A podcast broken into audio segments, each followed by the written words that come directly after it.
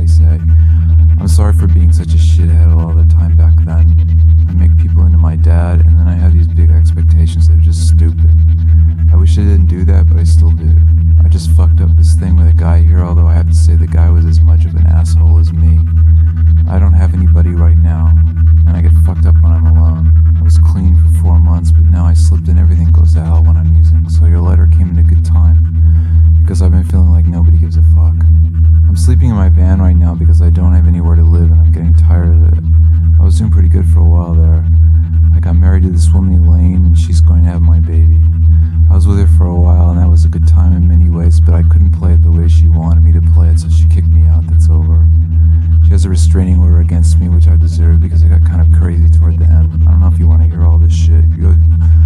Seem to think I was somebody special, and you always did, no matter how much I fucked you over, which is why I loved you like I did. But it hasn't worked out that I'm so special.